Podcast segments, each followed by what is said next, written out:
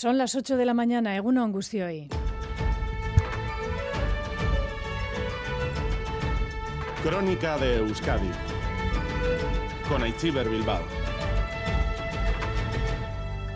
A mí poemas míos en blanco, ¿eh? yo los he, los he visto, ¿eh? así, eso lo he visto ¿eh? en familias. Es la voz de Gabriel Aresti, el escritor y poeta bilbaíno, uno de los referentes del siglo XX, Euskaldun no de cuna, que sufrió censura y persecución por su reivindicación de la lengua y que por ello será homenajeado este próximo martes por el gobierno español en un reconocimiento general a las personas represaliadas durante el franquismo por su defensa de las lenguas propias en España, el galego, el catalán y el euskera.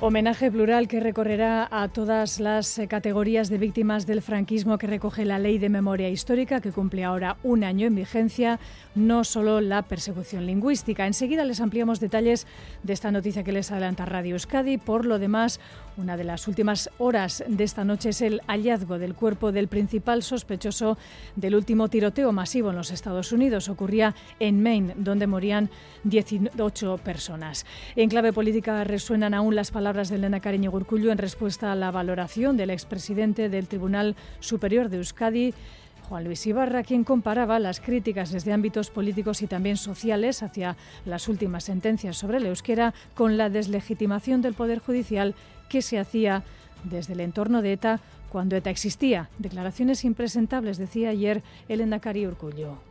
Que se vincule el euskera con lo que ha sufrido este pueblo, vinculándolo además con lo que es la socialización del sufrimiento que ha tenido este pueblo, vinculando el euskera precisamente, la lengua de todos los vascos, seamos nacionalistas o no nacionalistas, la lengua de todos los vascos, me parece que es eh, ya un ejercicio en el que cada una y cada uno nos retratamos. Y apabullante cifra la que indirectamente hacía pública ayer el defensor del pueblo español sobre la pederastia en el seno de la Iglesia española. Las cifras de personas sexualmente abusadas rondaría los 400.000, lo que hace del Estado uno de los lugares donde esta lista es más amplia. Unos hechos que poco a poco salen a la luz y en los que la diócesis de Bilbao es pionera en materia de reconocimiento y perdón. En estos términos se dirigía a las víctimas el obispo Segura en un acto exprofeso de reconocimiento. Hoy en este sencillo acto reconocemos que entre nosotros ha habido abusadores. Esta petición de perdón es necesaria, pero no es suficiente. Es necesaria porque algunas víctimas lo habéis solicitado, pero hoy no cerramos ningún libro. Actualidad deportiva en titulares, John Zubieta, Egunon. Hola, Egunon. Comenzamos hablando de fútbol, del partidazo de Eibar que se deshizo del Valladolid en Ipurúa con una goleada 5-1. Ahora mismo el Eibar está en segunda posición. Además, la Morevieta se mide a las dos al Eldense.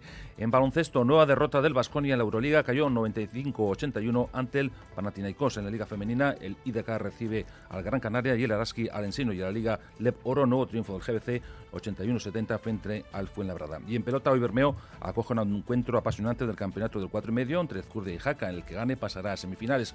Asimismo, Unai Lasso ya empieza a entrenar meses después de su lesión de cadera y también hay que recordar que Ainguero de la Fuente venció en su debut haciendo pareja con Zabaleta. En balomano, el Vidasoa se impuso por 20-24 en la Una y también le recuerdo que Carlota Ciganda está actuando a muy buen nivel en Rigal. La Navarra es tercera a cinco golpes de la líder. Gracias, John. El pronóstico del tiempo para hoy nos lo ofrece Jayone Munarris desde Euskalmet. Egunon, Jayone. Caixo Agunón, la jornada viene marcada por el viento del suroeste, un viento que será intenso, soplando con rachas muy fuertes, sobre todo en zonas expuestas, y se pueden superar eh, los 100 km por hora en zonas expuestas de Vizcaya y Álava, sobre todo en el oeste, pero en el resto también va a ser intenso. Y con este viento pues irán pasando nubes medias y altas, es poco probable que llueva. Y con este viento también se espera un ascenso de las temperaturas máximas que se van a quedar eh, por encima de los 20 grados en la vertiente cantábrica, rondando los 22 o 23 grados en la costa y en la vertiente mediterránea se quedarán ligeramente por debajo de los 20 grados. Por tanto, para hoy destacaremos el viento del suroeste que será intenso. Así es, lo habrán notado. Atención al viento. Estamos en aviso amarillo por viento que pueden, rachas que pueden alcanzar los 100 kilómetros por hora en zonas expuestas para todo el día de hoy y hasta las 9 de la mañana de mañana domingo. En Orduña, por ejemplo, se han registrado ya esta noche rachas de 98 kilómetros por hora, 89 en Capilduy y 82 en Tobillas. Reciban un saludo de las eh, y los compañeros de esta crónica de Euskadi fin de semana. En el control técnico coordinan Xavier López y Aitor Arrizabalaga. Las 8 y 5 minutos comenzamos. Crónica de Euskadi con Aichiber Bilbao.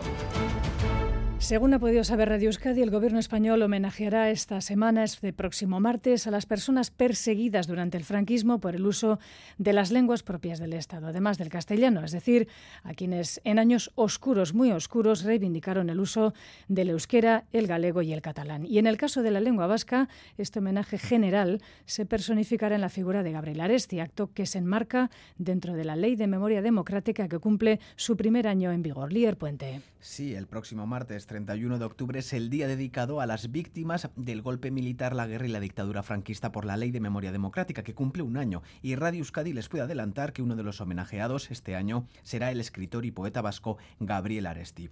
En esta segunda edición, el acto tendrá una carga especial dedicada a las lenguas cooficiales prohibidas por los franquistas, el euskera, el catalán y el gallego. En el caso del euskera, la figura seleccionada será Aresti, que sufrió censura y persecución durante la dictadura. Precisamente la Ley de Memoria Democrática recoge un apartado especial al reconocimiento de quienes fueron perseguidos por el uso o difusión de una lengua propia. Junto a él, la próxima semana también se repararán a una veintena de represaliados de todas las categorías de víctimas amparadas por la ley, entre los que se encuentran el galleguista Castelao, Manolita Chen, la primera transexual en cambiar su DNI, o la cúpula clandestina de comisiones obreras.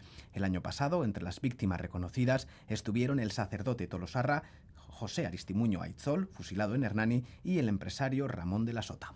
Es que Cascolier, un asunto este el de las lenguas eh, cooficiales, que como saben también tiene su peso en las negociaciones de cara a la investidura de Pedro Sánchez. Se avaló recientemente su uso en el Congreso de los Diputados y el Gobierno en funciones impulsa también su reflejo en Europa. Por cierto, que respecto a la investidura de Sánchez, el candidato a presidente reúne hoy a su comité federal. El candidato eh, quiere impulsar una consulta a la militancia para avalar sus posibles pactos, el eh, rubricado consumar y los que están por suscribir sin saber aún qué es lo que se negocia en ellos. Y en Madrid comparecía ayer el defensor del pueblo Ángel Gabilondo, a quien se encargó la investigación sobre la pederastia en la Iglesia española. Una labor que él mismo decía no ha sido fácil como tampoco lo es escuchar la cifra de posibles víctimas, 400.000 en el Estado. Y Baza. El defensor del pueblo ha recogido el testimonio de 487 personas que sufrieron abusos. 33 de esos testimonios se registraron en Vizcaya, 17 en Guipúzcoa, 7 en Álava y 27 en Navarra. De acuerdo con una encuesta que recoge el informe, uno de cada 100 ciudadanos ha sido víctima de abusos en el ámbito religioso. Si extrapolamos la cifra, estaríamos hablando de más de 440.000 personas a nivel estatal. El defensor del pueblo concluye que la respuesta a las víctimas hasta ahora ha sido insuficiente y dilatada en el tiempo. Ángel Gabilondo. El impacto devastador que los abusos sexuales han tenido en la vida de personas concretas. Es necesario dar una respuesta a una situación de sufrimiento y de soledad que durante años se ha mantenido de una u otra manera cubierta por un injusto silencio. Por ello, el defensor del pueblo ha hecho una veintena de propuestas, entre ellas un acto público de reconocimiento a las víctimas o la creación de un fondo estatal de compensación. Desde el Gobierno aplauden el informe, el propio presidente en funciones lo ha tildado de hito. Pedro Sánchez. Lo que a mí me corresponde, el Poder Ejecutivo, es estudiar este informe y efectivamente ver y analizar las recomendaciones que hace el defensor del pueblo para eh, actuar en consecuencia. La ministra Yone Belarra se ha mostrado a favor de adoptar medidas valientes que acaben con la impunidad, pero desde Podemos exigen eliminar la financiación pública a la Iglesia y acabar con los centros educativos religiosos. La conferencia episcopal analizará el informe del defensor del pueblo el próximo lunes. Una de las pocas y no única de diócesis que ha tomado el asunto muy en serio y trabaja activamente en ello es la de Bilbao, que tiene en marcha su propia investigación y ya pidió perdón David Beramendi. Fue en la Catedral de Santiago, acto oficiado por el obispo Joseba Segura que pedía perdón. Hoy en este sencillo acto reconocemos que entre nosotros ha habido abusadores. Esta petición de perdón es necesaria, pero no es suficiente. Es necesaria porque algunas víctimas lo habéis solicitado, pero hoy no cerramos ningún libro. Durante el acto se leyeron testimonios de varias víctimas y una de ellas llegó a tomar la palabra. ¿Qué necesidad había de hacernos daño a unos niños desvalidos e inocentes? Si sabías que eras un pederasta, ¿Por qué te metiste a sacerdote? La diócesis de Bilbao ha sido una de las más activas a la hora de investigar estos abusos. En marcha una investigación con una treintena de expedientes abiertos, identificados al menos 16 sacerdotes, medio centenar de víctimas. En Guipúzcoa, la diócesis ha abierto tres oficinas para atender a posibles víctimas. Los casos reconocidos no llegan a la decena. Sonado fue el caso de Juan Cruz Mendizábal Cacus, vicario general comunilla. El obispo de Vitoria reconoce que entre el clero ha habido una ocultación generalizada de los abusos. Hoy, sin embargo, dice, la Iglesia se ha puesto las pilas. En materia legal, Navarra es pionera en el Estado con su ley foral de reconocimiento de abusos en el seno de la Iglesia.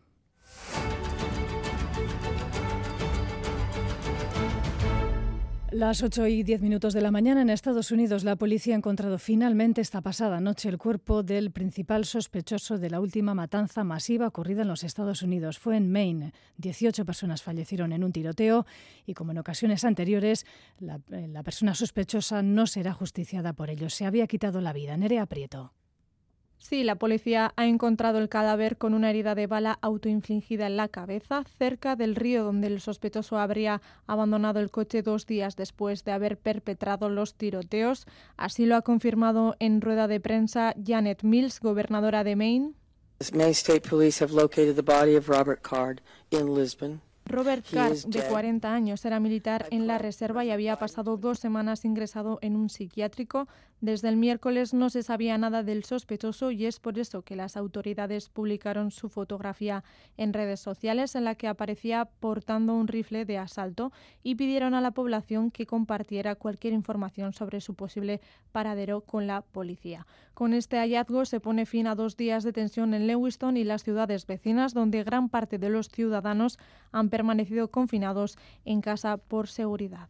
La noche ha sido dura en Gaza con incesantes bombardeos en lo que puede ser la antesala de la incursión masiva. Los tanques del ejército israelí están desplegados en varios puntos de la frontera y el ejército ha informado es una última hora de la muerte con ataque de aviones del jefe del comando aéreo de Hamas que tomó parte en la planificación del ataque del pasado 7 de octubre contra Israel que como bien saben ustedes ha desencadenado esta guerra entre el ejército y Hamas. Según Israel, Abu Rakaba era el responsable de los drones, parapentes de la defensa aérea de Hamas. El, eh, las fuerzas de defensa de Israel eh, van a eliminar, lo acaban de decir, a todos los milicianos mayores y menores del movimiento de resistencia islámica. Comienza la cuarta semana de guerra, hay ya 7.500 fallecidos, la mayor parte de ellos en el bando palestino, 200 rehenes están a manos eh, de Hamas, rehenes israelíes. Hamas, a quien el ejército acusa de haber localizado sus cuarteles generales en el subsuelo de varios hospitales de Gaza.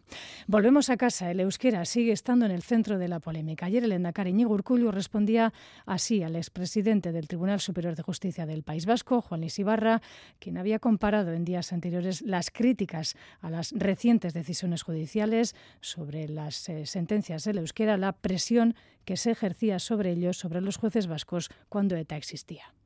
Que se vincule el euskera con lo que ha sufrido este pueblo, vinculándolo además con lo que es la socialización del sufrimiento que ha tenido este pueblo, vinculando el euskera precisamente, la lengua de todos los vascos, seamos nacionalistas o no nacionalistas, la lengua de todos los vascos. Me parece que es eh, ya un ejercicio en el que cada una y cada uno nos retratamos. Impresentable.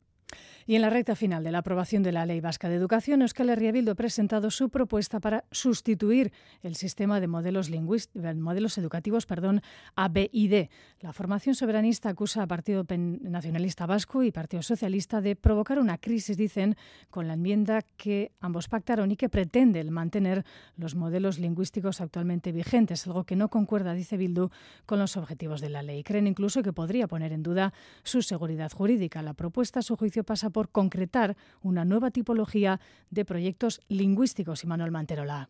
EH Bildu quiere aclarar la confusión política y también jurídica que a su juicio han generado PNV y PSE con distintas interpretaciones de la misma enmienda. Duras críticas al empeño del PSE en mantener los modelos A, B y D, algo incongruente, dicen, con el objetivo que marca la futura ley sobre el conocimiento del euskera, el castellano y una tercera lengua extranjera. Pello Chandiano, director de programa de EH Bildu. La sociedad vasca ha elegido por abrumadora mayoría un modelo articulado en torno al euskara. Por lo tanto, el PSE está yendo en en contra de los consensos vascos cuando fija una posición que es la de Vox en estos momentos en las Islas Baleares. Y lanza un mensaje al PNV. Y ha llegado el momento de tomar decisiones y aquí algunos y algunas no quieren o no se atreven, por lo que sea, a decir lo que piensan. Ese es el problema. Y eso, pues es un problema político de primer orden. Así que H. Bildu pide a PNV y PS que retiren la enmienda en cuestión y proponen concretar los tipos de proyectos lingüísticos que, según la futura ley, cada centro deberá elaborar y que vendrían a sustituir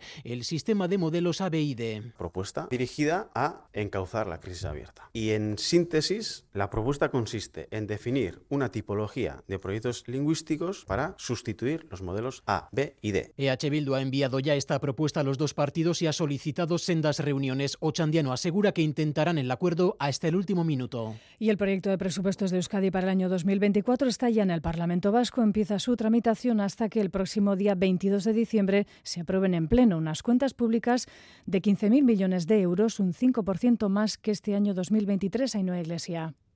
Los presupuestos ya están en la Cámara y han sido remitidos a los partidos políticos para que los analicen. El consejero Pedro Azpiazu entregaba a la presidenta Bacarcho Tejería un QR con el proyecto presupuestario y abría así su trámite en la Cámara. A partir de aquí, el calendario marca que del 6 al 8 de noviembre todos los consejeros y consejeras comparecerán para detallar las partidas de sus departamentos.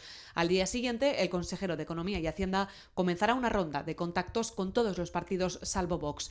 Estos podrán presentar enmiendas y tras un debate de las enmiendas a la totalidad, ya en fechas casi navideñas, el 22 de diciembre, se aprobarán los presupuestos en pleno. Veremos si con algún apoyo al margen del Gobierno. Son unos presupuestos de cifra récord, más de 15.000 millones, casi 800 más que este año, y con la mayor parte destinada a salud, 4.900 millones, y educación, 3.600 millones. Además, 4 de cada 10 euros de este presupuesto irán a pagar el salario de los empleados públicos.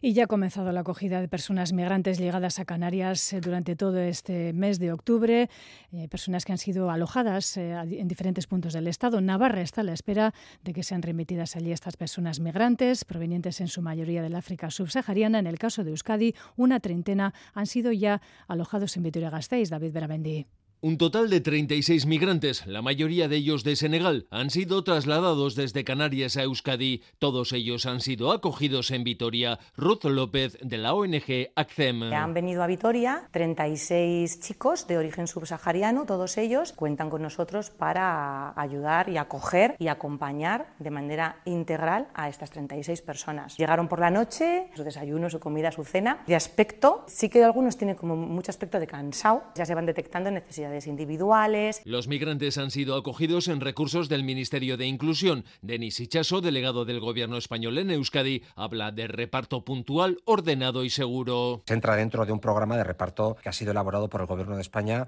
y que es puntual, que es ordenado y que es seguro. ¿no? Son unas derivaciones que son necesarias ante el aumento del flujo migratorio. Y es que la llegada masiva de migrantes ha desbordado a toda Canarias, sobre todo a la isla del Hierro. Leticia Martín, jefa de informativos de la Radio Autonómica Canaria. Sí que está deportando la capacidad de la isla porque se han llegado unos 8.600 inmigrantes, una isla que tiene 11.000 habitantes. A Navarra no ha llegado aún ningún migrante, pero se estudia ya la disponibilidad de alojamientos, con lo que la situación podría cambiar en los próximos días. Esta semana hemos hablado mucho de las ordenanzas municipales para regular las eh, zonas de bajas emisiones de nuestras capitales, que aún están pendientes de su concreción. El Ayuntamiento de Bilbao aprobaba su proyecto de ordenanza y eh, esta misma semana, precisamente también en la capital vizcaína, se celebraba el Congreso Internacional Urban Revolution Aurrera. Ha reunido cerca de 300 expertos urbanistas con experiencia en la gestión estratégica de las ciudades en favor de la movilidad sostenible. Ederne Frontela.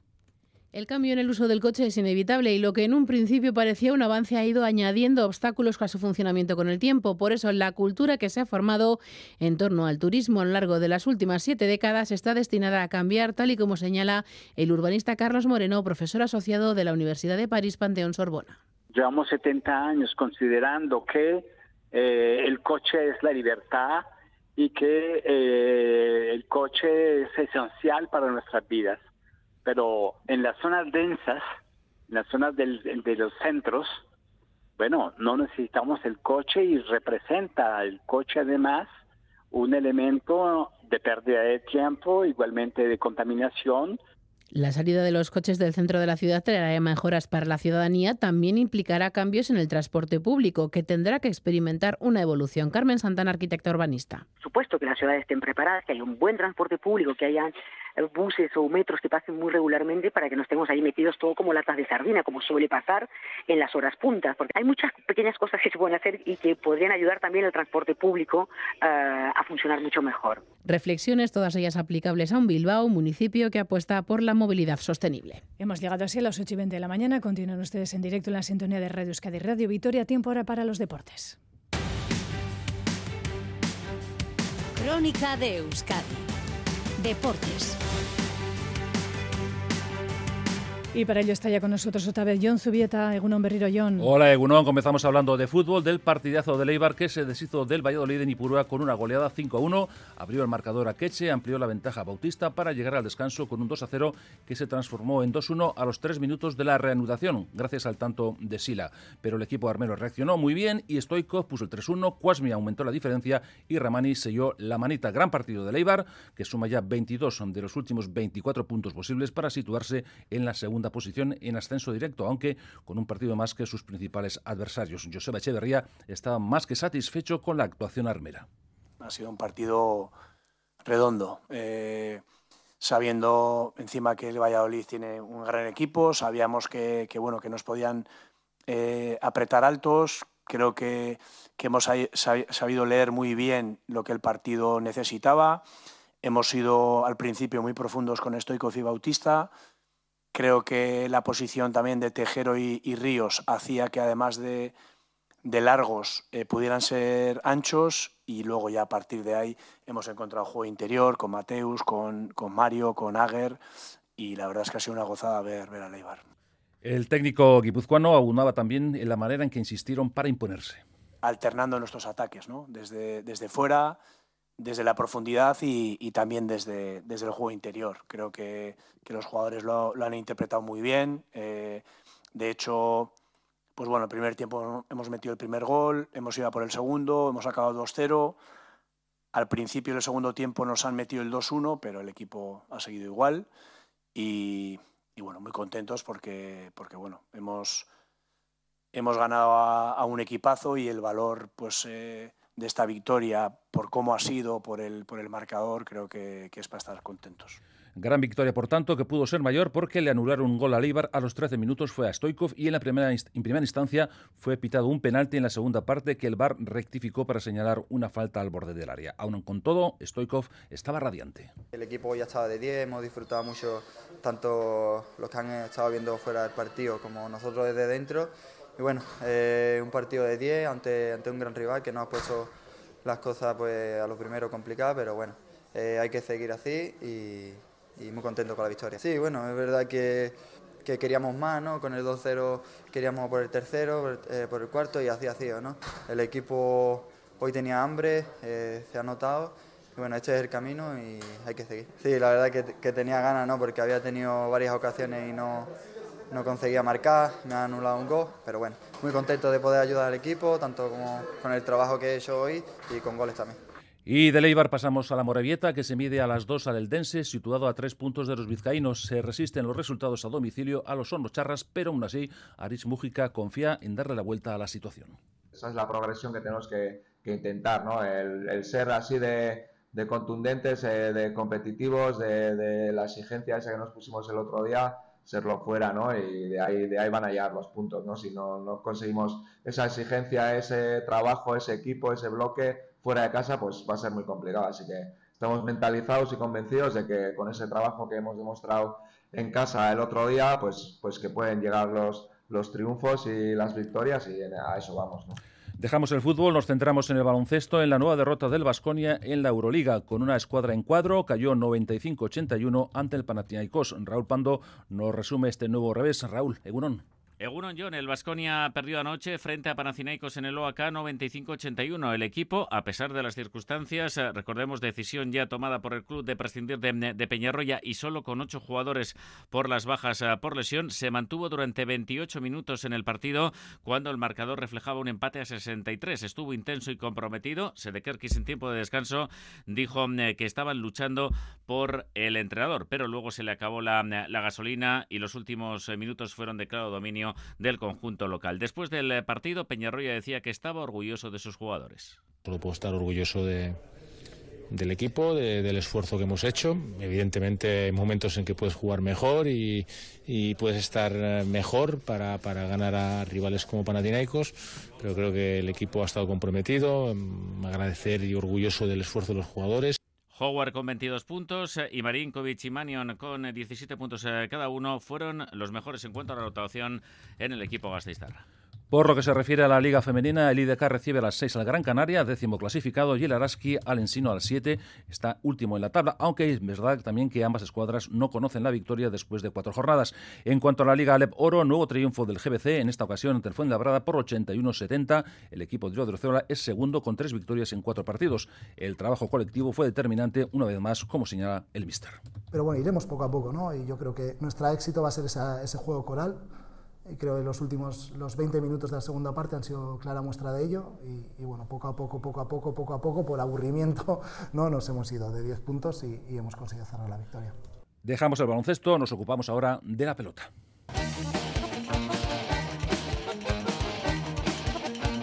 Hablamos de frontones. Hoy Bermeo acoge un apasionante encuentro del campeonato del 4 y medio entre Ezcurdia y Jaca. Miquel Bilbao, Eurón. Egunon John es un partido dentro de una liguilla, pero es una eliminatoria pura y dura. El que gane a semis, el que pierda eliminado. Será la cuarta entrega de un Ezcurdia Jaca en el 4 y medio de primera. De momento, dos victorias a la espalda, el Brizu una para el del Guizalcha. La última referencia nos lleva a la guía 2021 con victoria de Ezcurdia por 22 a 20. Cara al choque de esta tarde en Bermeo, para Jaca será clave el arranque. Creo que será muy importante empezar muy muy centrado, muy metido en el partido porque bueno, contra pelotaris de, de este tipo y, y, más contra Joseba, que es un pelotari que, que, normalmente regala poco y cuesta hacerle mucho el tanto, pues, pues un buen comienzo creo que sí que me daría, igual más que quitarle la confianza, dármela a mí. Enfrente, Joseba Azcurdi ha tomado buena cuenta de sus errores en Bilbao ante Pello Echeverría y tiene claro que hoy tiene que jugar con más decisión. Eso tengo que corregir, no jugar más, con más decisión, con, más, con las ideas más claras y bueno, si no físicamente no me veo mal, que me veo con chispa también. Y lo bueno es que tengo en mis manos para pasar las semis y lo intentaremos. El Kurdia ante Jaca, que gane esta tarde en Bermeo, jugará las semis ante Altuna. Si en la Mequeta se recupera, el que pierda dirá adiós al torneo. Partido decisivo, por tanto. Más noticias del ámbito de la pelota, porque Unai Lasso ya empieza a entrenar meses después de su lesión de la cadera derecha, que lo obligó a pasar por el quirófano. Las sensaciones del Navarro son buenas. He realizado el primer entrenamiento, la verdad que las sensaciones han sido, han sido positivas. Estamos en la última fase de, la recuperación y, y, muchas gracias a todos los que me han animado en todo momento. Venga, nos vemos pronto en los frontones.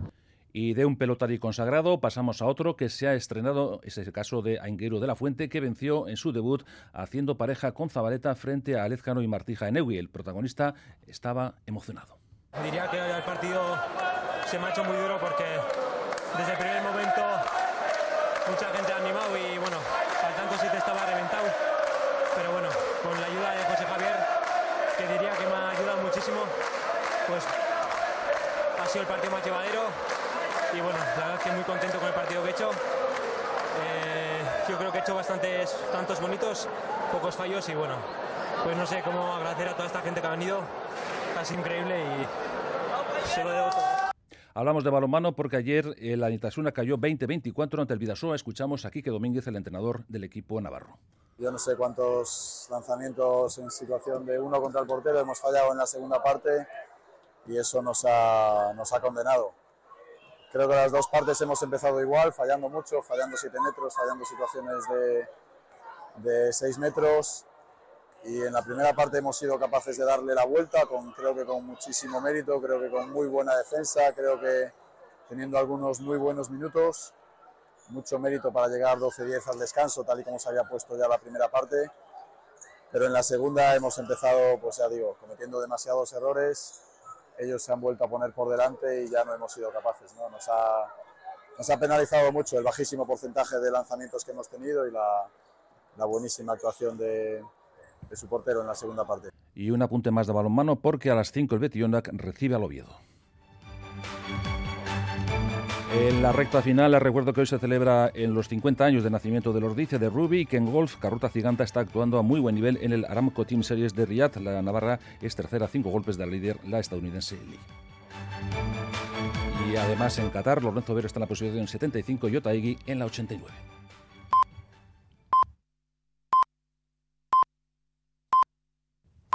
Son las ocho y media de la mañana.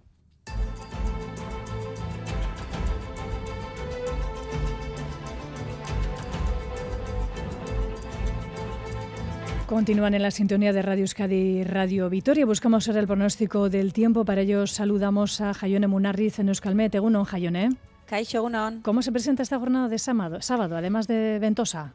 Bueno, pues eso, sobre todo vamos a destacar el viento del suroeste, un viento que va a ser intenso, soplando con rachas muy fuertes, sobre todo en zonas expuestas, y se pueden superar los 100 kilómetros por hora en zonas expuestas de Vizcaya y Álava, sobre todo, y en estas zonas especialmente en el oeste, pero en el resto también va a ser eh, intenso. Y con este viento, pues irán pasando nubes medias y altas, sobre todo, pero hoy es poco probable que llueva. Alguna gota puede caer, pero en general eh, no esperamos eh, lluvia. Y con este viento también se espera un ascenso de las temperaturas máximas que se van a quedar en torno a los 18 grados en la capital. Por tanto, hoy, para hoy destacaremos el viento del suroeste que será intenso. Es que recasco Jayón y mañana domingo.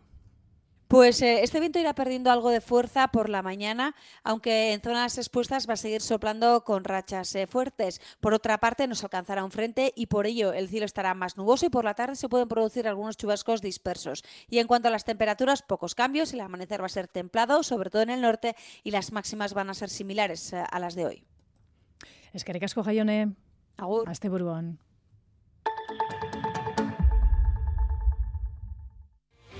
Baskopen Industry, hemen da Euskal Industria adimendunaren topaketa, azaroaren amairuan eta malauan beken, gorde zure tokia baskopenindustri.espri.eusen. Eusko Jaurlaritza, Euskadi, Auzolana. Vigésimo tercera subasta de sementales de alta calidad genética y sanitaria de las razas Limousin, Blonda de Aquitania y Pirenaica en el centro de testaje de Haya, Guipúzcoa. Este domingo 29 de octubre a partir de las 10 y media de la mañana. Acércate y hazte con un semental para mejorar tu producción. Patrocinado por la Diputación Foral de Guipúzcoa y Gobierno Vasco. El martes en ETV2, en la noche de... ¿Qué estoy haciendo? Puedes, hija, estás haciendo lo que puedes, Amaya. Una emotiva visión de la maternidad. Se me ha caído Yone del sofá. Tú te tiraste varias veces de cabeza de la cuna y hablas varios idiomas. Con todas sus aristas. Yone, mi amor, este hombre es papá. Cinco Lobitos. Una película de Alauda Ruiz de Azúa. Este martes, estreno en la noche de... ¿Todavía no te has enterado? En Mima Gallery te dan hasta 250 euros por tu viejo sofá. 250 pero solo hasta fin de mes. Aprovecha el plan renove de Mima Gallery y remímate con tu nuevo sofá o colchón. Más info en mima.net. Visítanos en Durango junto al Eroski Abadiño. Atención. Desde hoy hasta el lunes en Muebles en Rey te descontamos el 50% del 50% de todo lo que compres. Repito, el 50% del 50% de toda la tienda. Solo desde hoy hasta el lunes y solo en Muebles en Rey. Ven a celebrar nuestro 50 aniversario. En Navarra, Grupo Mundo Mueble, carretera Irún, kilómetro 4, Arre. Y en Guipúzcoa, carretera Guipúzcoa 636 entre Irún y Rentería. Este lunes en Boulevard, Emiliano López Achurra, el presidente de Petronor, a las 8 y media de la mañana en Radio Euskadi y E ETV2. Las 8 y 33 minutos de la mañana. Gracias por continuar en la sintonía de Radio Euskadi y Radio Vitoria. Esto es Crónica de Euskadi fin de semana. Una semana informativamente hablando cargada de titulares. Vamos a recordar lo más destacado del flashback. Esta semana firma Ederne Frontela.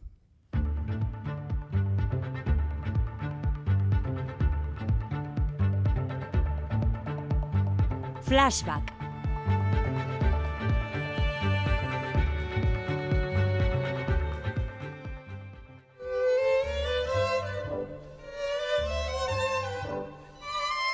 La semana que despedimos comenzó en Argentina con balotaje, segunda vuelta. Tras una jornada electoral con la participación de poco más del 70%, dicen los expertos que la más baja desde la llegada de la democracia argentina, en la segunda vuelta, que se va a celebrar el próximo día 19 de noviembre, se enfrentarán en las urnas Sergio Massa, de Unión por la Patria, y Javier Milei, de La Libertad Avanza. Milei que no sacó la mayoría que se esperaba en principio, pero que definió esto como un hecho histórico. Hace dos años si nos hubieran dicho que íbamos a estar disputando una segunda vuelta con el kirchnerismo por la presidencia de la Nación, no lo hubiéramos creído. Estamos verdaderamente frente a un hecho histórico. Massa y Milei buscan ahora recabar los apoyos que necesitan para ser el nuevo ocupante de la Casa Rosada. En juego están los votos de quienes apoyaron a Patricia Bullrich de Juntos por el Cambio, que ya pide el voto para Milei. Nos encontramos ante el dilema de cambio o continuidad mafioso para la Argentina y en terminar con la vergüenza del presente. Tenemos la obligación de no ser neutrales. Hoy creemos que hay que unir fuerzas para un objetivo superior. El Palacio Escalduna acogía esta semana el vigésimo sexto Congreso Nacional de la Empresa Pequeña y Familiar. Durante su intervención, el Lendakari Ñugurcuyu paraba su discurso ante un repentino ataque de tos que afectó a varios de los presentes, casualmente mientras realizaba su intervención en euskera. Adorea, gogoa.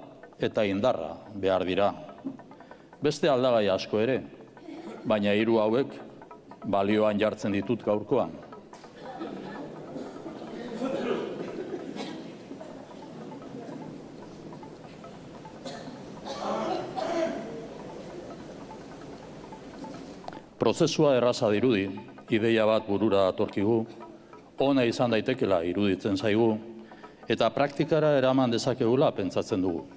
Dos días después del incidente de las toses, los murmullos y los carraspeos, Urcullo decía esto. Creo que los ciudadanos y ciudadanas de Euskadi tienen derecho a ser atendidos en los dos idiomas y que el resto de habitantes del Estado también tiene también la obligación de conocer que en Euskadi hay dos idiomas oficiales.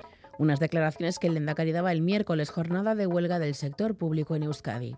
Queremos decidir aquí los servicios públicos, queremos decidir aquí el salario de los trabajadores públicos, queremos decidir aquí el empleo de los trabajadores públicos. El jueves en Boulevard, la secretaria general del LAB, Garbiñe Aramburu, calificaba la huelga de un éxito para los trabajadores. Éxito de los y las trabajadoras del sector público y fracaso del gobierno vasco. Y también esta semana Sumar y el PSOE anunciaban que habían firmado un acuerdo de gobierno que decía Yolanda Díaz busca mejorar la calidad de vida de la gente. El acuerdo de gobierno entre el Partido Socialista y Sumar era mucho más que un acuerdo de gobierno, era un compromiso con nuestro país. Y estoy segura que hoy los españoles y las españolas valoran muy positivamente ese acuerdo de gobierno, porque habla de los problemas de la gente, habla de lo que necesita mejorar nuestro país. Pedro Sánchez insistía que está preparado, que la investidura está cada vez más cerca. He demostrado durante estos últimos años que doy la cara, que no me escondo, que me arremango, tenemos la investidura cada vez más cerca, que vamos avanzando, nada está acordado hasta que todo esté acordado, el método es el diálogo y el marco es la Constitución.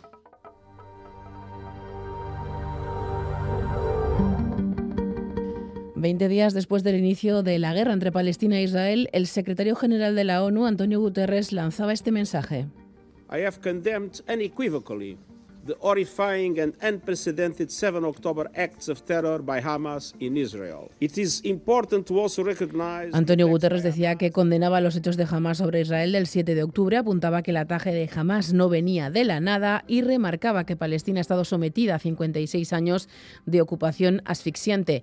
Israel, tras escucharle, decidía romper relaciones con la ONU, exigía la dimisión de Guterres por justificar a Hamas y anunciaba su decisión de no dar más visados a las trabajadores de Naciones Unidas para entrar en el país, al tiempo que Guterres acusaba a Israel de tergiversar sus palabras. Esta semana también se celebraba el primer juicio contra Nelson David, el presunto asesino en serie de Bilbao. Durante ese juicio se le pudo escuchar por primera vez. Durante su alegato final se defendía de esta forma. No soy ni mucho menos ni un asesino en serie, ni una persona que intenta matar a alguien, ni mucho menos. En mi vida he cometido cantidad de errores, cantidad de errores. Llevo 13 años de mi vida cometiendo errores, la verdad que sí. Que nunca le quise hacer ni siquiera daño, ni siquiera le quise hacer daño, ni siquiera mucho menos matarle.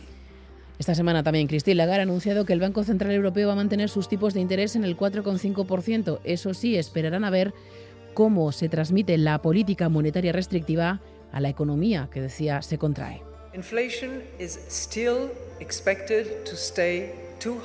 La inflación que decía Christine Lagarde se mantendrá aún durante un tiempo. Y terminamos este flashback con un premio para un compañero de esta casa, Félix Linares. Recibirá en la edición número 65 de Cinevi, el Festival de Cine Corto y Documental de Bilbao, que comienza el próximo 10 de noviembre, el premio Miquel de Honor.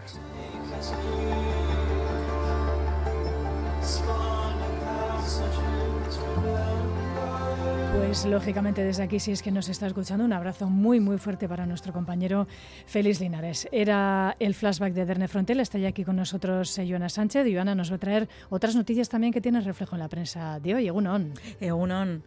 Pues comenzamos una semana más mirando al bolsillo y es que en Bilbao se retrasa la implantación de la OTA en el centro de ello, informa el correo que explica que la causa es un fallo en la aplicación que gestiona el servicio y atención a las comunidades de Guipúzcoa con calefacción central porque en su portada y en sus dos primeras páginas Diario Vasco advierte de que 1.200 comunidades pagarán el doble por el gas a partir del año que viene. En este caso, la culpa la tiene la tarifa regulada. Además, Joana, mañana se conmemora el Día Mundial del Ictus y hay amplio reflejo de este asunto en la prensa. Sí, varios diarios dedican hoy reportajes y espacios a esta dolencia. Gara titula El ictus, primera causa de muerte de las mujeres en Guipúzcoa, Araba y Vizcaya. Además, ofrece datos como que el 55% de las personas afectadas se recuperan y que, atención, el 25%, uno de, de cada cuatro personas, sufrirá un ictus a lo largo de su vida. Por su parte, de ya añade que el 80% de las secuelas de los ictus son evitables si se actúa con rapidez.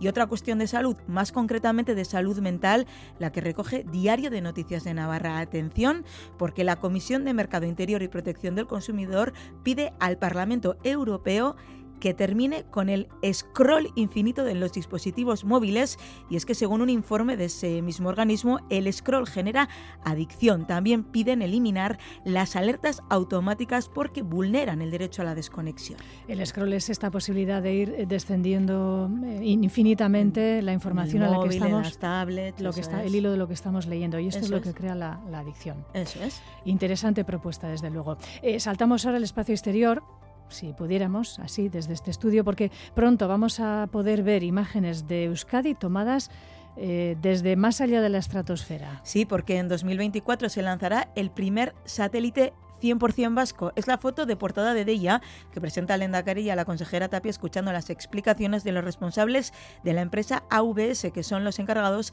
de desarrollar el satélite llamado Lurbat y que tomará fotografías de Euskadi para los institutos ASTI y ASI. Y del espacio exterior al más allá, no olvidamos que estamos en fin de semana pre-Halloween, pre-Arimengagua. ¿Tienes planes, Aichiver? ¿Te vas a disfrazar? Eh, no soy yo muy de Halloween, no. Ni de Arimengawa tampoco. Tampoco, pero te voy a mm, proponer algo. Tengo eh, planes, ¿eh? ¿Tienes pero, planes? Pero, no tiene nada que ver con Halloween. No tiene nada que ver con Halloween. bueno, pero esto te va a gustar, yo creo que te va a gustar, porque el correo nos ofrece un plan alternativo y también muy interesante. El necroturismo, visitar cementerios y hace un recorrido por la historia de algunos Camposantos y de las personalidades que allí yacen, como el de Derio, donde están enterrados Pichichi o Indalecio Prieto, o el de Santa Isabel en Vitoria-Gasteiz, donde se encuentra Heraclio Fournier. Además, recomienda también el de Portugalete, Bermeo, Abadiño o Garay por sus panteones. Y ya que estamos desde aquí, lanzamos una recomendación en Iparralde, el cementerio de Ainhoa, que es una maravilla. Es que ricasco. Son las 8.43 minutos de la mañana.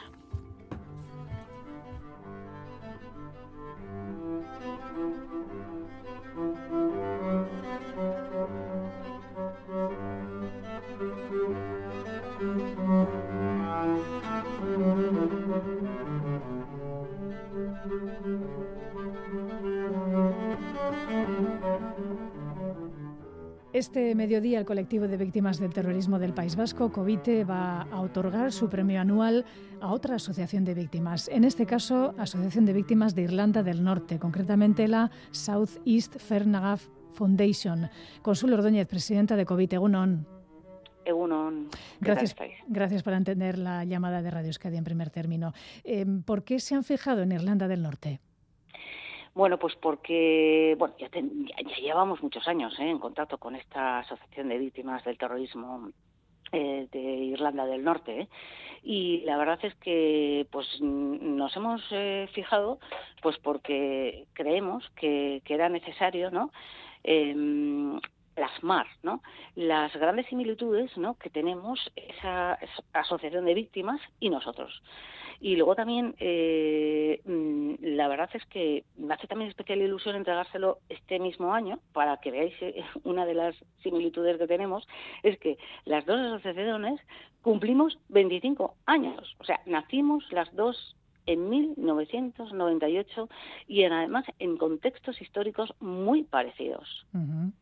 ¿Qué, qué contexto? Eh, pues eh, acordaros, en 1998, eh, tanto en Irlanda del Norte Sí. como en España, Sí. se estaban negociando las condiciones del final del terrorismo. Acordaros que en 1998 ETA había declarado una tregua y que en ese momento eh, el gobierno de Aznar lo aprovechó corriendo para negociar ¿no? con ETA ¿no? ese final del terrorismo. Y ellos, en 1998, eh, habían, se había, en Irlanda del Norte se había llegado con éxito, bueno, nuestra, nuestra tregua de 1998, como todos sabéis, fracasó, pero en Irlanda del Norte sí que había fructificado los acuerdos de Viernes Santo. Entonces, ese, ese, paralel- ese paralelismo, ¿no? Eh, pues también nos une. No nos, no nos unen también unos valores comunes ¿no? que tenemos eh, a la hora de defender eh, ambas asociaciones los, eh, los derechos de las víctimas. Luego también SEF nació con, el, con la voluntad de acoger a víctimas de todos los terrorismos, cosa que nosotros también, acordaros, en 1998 también nacimos con, con, con la, con la voluntad de representar y representábamos a, toda- a víctimas de todos los terrorismos que habían actuado en Euskadi, ¿no? Entonces, bueno, pues eh, queremos eh, visibilizar, ¿no? Esas similitudes, ¿no? Y, y- queremos contar, ¿no? Cómo, cómo eh, tanto las víctimas del terrorismo en Irlanda del Norte y nosotros, ¿no? Estamos viviendo este proceso de postterrorismo, de postterrorismo, vamos. Eh, digamos entonces que han hecho ambas asociaciones un recorrido parecido en el tiempo. Hemos hecho, sí, sí, sí, sí, sí. Tenemos, ya te digo que tenemos, eh, salvando distancias y, esto, y diferencias, ¿no? Que las hay, obviamente, ¿no? Pero sí tenemos grandes, eh, sí, tenemos un, tenemos grandes similitudes entre, entre las dos asociaciones. Y fijaros que nacimos en el mismo año, además, y en el mismo contexto, un contexto similar de, de negociación. Eh, va a participar alguien de la asociación para contar un poco, nos decía, el contexto eh, bueno, de, de, de post-terrorismo, ¿no? Sí, de de reconstrucción. Sí, sí, sí, sí, sí, sí, sí. Ellos contarán, el- yo contaré, eh, nosotros cómo lo estamos viviendo aquí, ¿no? Y ellos contarán que no sabemos nada, porque no sabemos nada, ¿no? De cómo han vivido, eh, pues el postterrorismo tras el- los acuerdos de Viernes Santo, no sabemos nada. En España no llega nada eh, de, de cómo, cómo han vivido ellas, ¿no? El- esa situación. Y entonces, bueno, pues por eso vienen a contar los representantes de unos representantes de la asociación y luego también como nosotros lo estamos, eh, pues eh, les hubiera gustado, tenemos muy buena relación con esta asociación, nosotros hemos estado allí eh, con ellos, eh, ya hace años y ellos han venido aquí y tal, sí, sí, sí. Y luego pues pues también pues como se va a retransmitir por streaming, pues también estarán muchos de la asociación de ellos también pudiendo asistir aunque sea virtualmente a nuestro acto.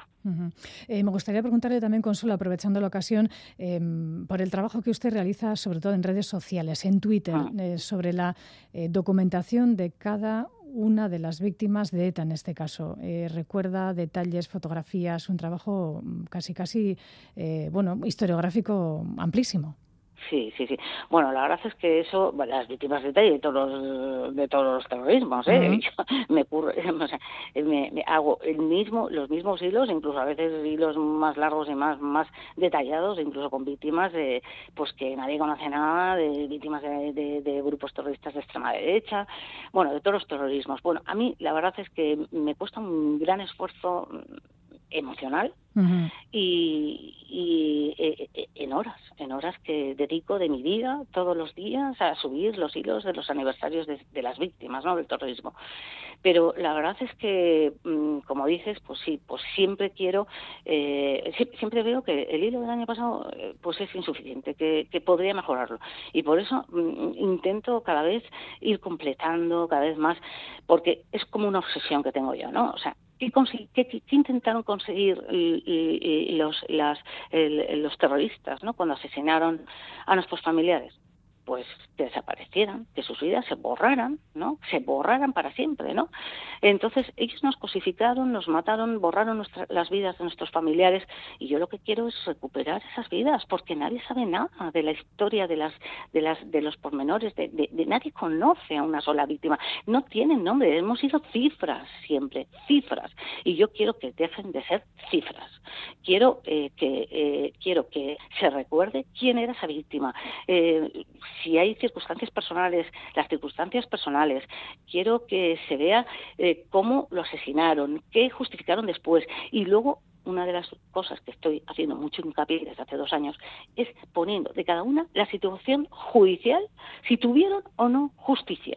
Y me voy al origen de esa, de esa, si no tuvieran justicia, pues me voy al origen también de la causa de, de, que no tuvieran justicia. Y si tuvieron justicia y se conocen los nombres de los asesinos, también se tienen que conocer los nombres de los asesinos, lógicamente. Eh, uno de los casos a consecuencia del cual usted publicó un hilo que ha tenido gran repercusión es el caso Lasa y Zabala, eh, un asesinato en este caso a manos de los GAL, que está de actualidad, eh, porque uno de, ellos, el caso de Joshi Lasa, ha sido propuesto por la Comisión de Expertos para ser reconocido como víctima de abuso policial de motivación política, una comisión de expertos independientes, junto con otros más de 60 expedientes más que se añaden ya a este trabajo. El Gobierno vasco tiene que dar el aval definitivo dentro de la ley de víctimas de abusos policiales, pero ¿qué le parece este hecho? Pues me parece fenomenal, vamos, me parece muy bien que, los hayan reconocido y me parece que es justo, muy justo porque lo son también, lo son víctimas de, eso, ¿no? De, abusos de policiales. Pero para mí, eh, Laza y lo que siempre serán, siempre serán, son víctimas del terrorismo. De la misma manera que lo es mi hermano Gregorio Ordóñez. De la misma manera que lo son el resto de víctimas del terrorismo de cualquier grupo terrorista que haya actuado en nuestro país. En su eh, exigencia del fin de la legitimación del terrorismo de ETA y también el reconocimiento de las víctimas, lo decía, eh, ha construido, digamos, también puentes eh, con otras víctimas. No es el caso de la familia Zavala, lo comentaba usted ahora también. bueno, el caso de la familia de García Buena. Pues eh, claro, o sea, bueno, es que la, eh, Laura Martín estuvo ese mm, noviembre en esa rueda de prensa de 1998 cuando nosotros nos fundamos. No, no es que haya tenido lazos, es que es que la familia eh, García Buena formó parte, mm, igual que el resto de las 200 familias que estábamos ahí, formaba parte de, la fundación, forma parte de la fundación de Covite, de nuestra seña de identidad, de que Covite nació con, precisamente porque queríamos eh, representar a las víctimas del terrorismo, de cualquier terrorismo, de cualquier terrorismo. Em, Consuelo, por último, em, ¿le parece que es lo mismo em, rechazar la violencia que condenarla? Se lo digo por, por eh, los eh, pronunciamientos sí, sí, sí, sí, de la izquierda, de dirigentes de la izquierda, en este caso de Euskal Herria Bildu. Eh, bueno, en respuesta a los recientes ataques a la memoria de Fernando Buesa y su escolta, hay un debate político en torno a, la condena, al rechazo. ¿Para usted es lo mismo? No, no es lo mismo rechazar y condenar. Es que ellos, la palabra condena conlleva una, una carga una carga moral. Ellos no están, ellos ni siquiera, eh, ni, ellos no, no, no quieren condenar porque son incapaces a día de hoy incapaces a día de hoy, y yo ya, vamos, me he puesto frente a frente a ellos y se lo he preguntado en persona, ¿no? A siquiera a contestar a esta simple pregunta, ¿no? ¿Matar estuvo bien? ¿Sí o no? Todavía siguen hoy sin siquiera atreverse a contestar que no, que no estuvo bien, que jamás ETA debió desistir, que fue un error y un error y que fue injusto siempre. Por eso, por eso se dedican pues a utilizar, a, negarse siempre, a condenar, y, ya te digo, y, se niegan a contestar esta simple pregunta. Pues eh, Consuelo Ordóñez, muchísimas gracias por estar hoy en la Radio Pública Vasca y que vaya todo bien en el acto de Donostia. Pues sí, yo creo que espero que nos vaya bien hoy el acto como, como otros días y es el acto más importante del COVID. Gracias por darnos voz. Gracias, hasta la próxima. gracias, Agur.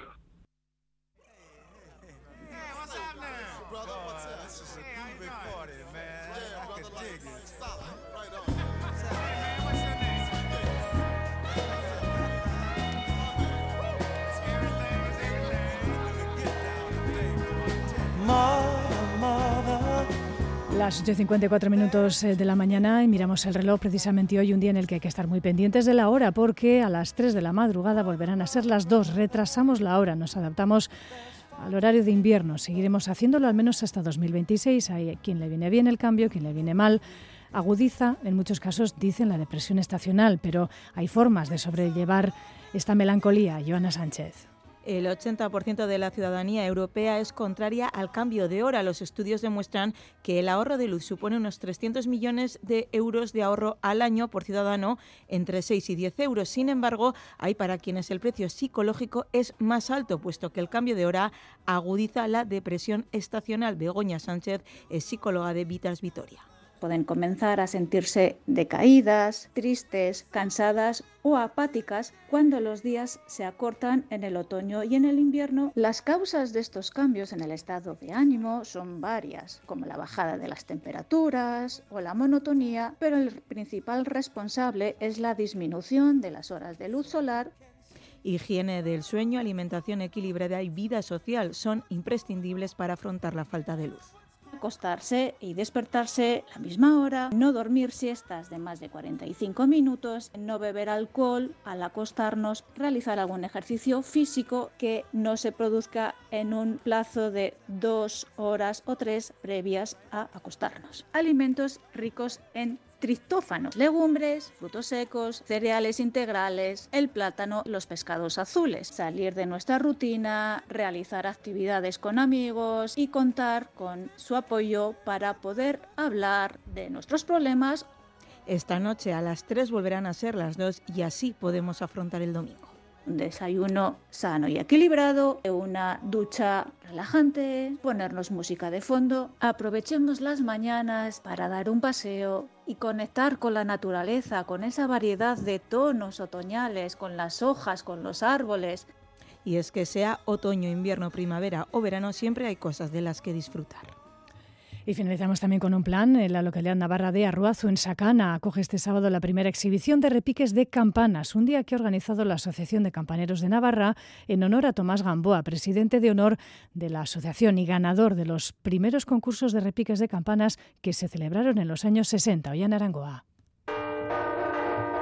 El sonido de las campanas será protagonista hoy en Arruazú de la mano de la Asociación de Campaneros de Navarra, que trabaja por recuperar los repiques manuales y buscar relevo. Miguel Bañales es campanero de la Catedral de Pamplona y Artajona. Con la electrificación a partir de los años 60, los campanarios pasaron a ser lugares un poco olvidados. Y ya lo más penoso es que en varios puntos de Navarra no se oyen las campanas, se oyen grabaciones. Reivindican la figura del campanero y la campana como instrumento de comunicación es el instrumento, por mucha tecnología que haya, más inmediato de comunicación. No necesita batería. Lo oyes desde cualquier punto en un radio de dos o tres kilómetros. Nos dan noticias y nos transmiten emociones. Para fomentar su aprendizaje y difusión han organizado la primera exhibición de repiques de campanas en Arruazu, donde colocarán un campanario portátil a pie de calle. Es la primera vez en Navarra en la que tenemos oportunidad de tocar las campanas a pie de calle. Previa inscripción, cualquier persona podrá participar en esta exhibición con repiques conocidos o inventados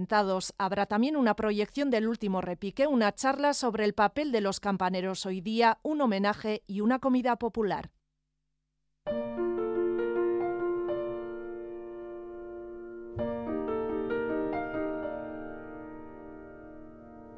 Vamos finalizando. La escritora Lapurtarra Charo Borda va a realizar esta mañana su discurso de ingreso en Día. Fue nombrada Euskaltzain de número, el pasado 26 de noviembre y según los reglamentos de la institución se celebra hoy su ceremonia de ingreso este fin de semana, hoy sábado, en el Ayuntamiento de Bayona. Mugari Titoriques será el título de su discurso. La propia Borda le contaba a nuestro compañero Andoni Liceaga su disposición para mañana.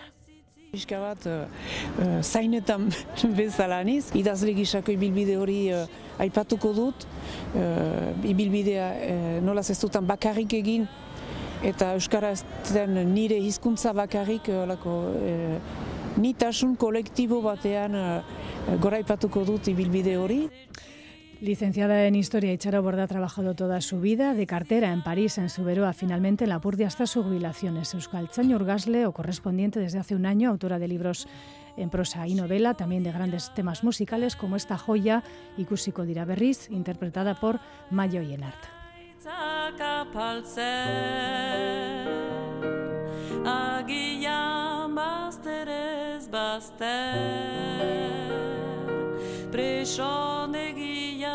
zabaltzen.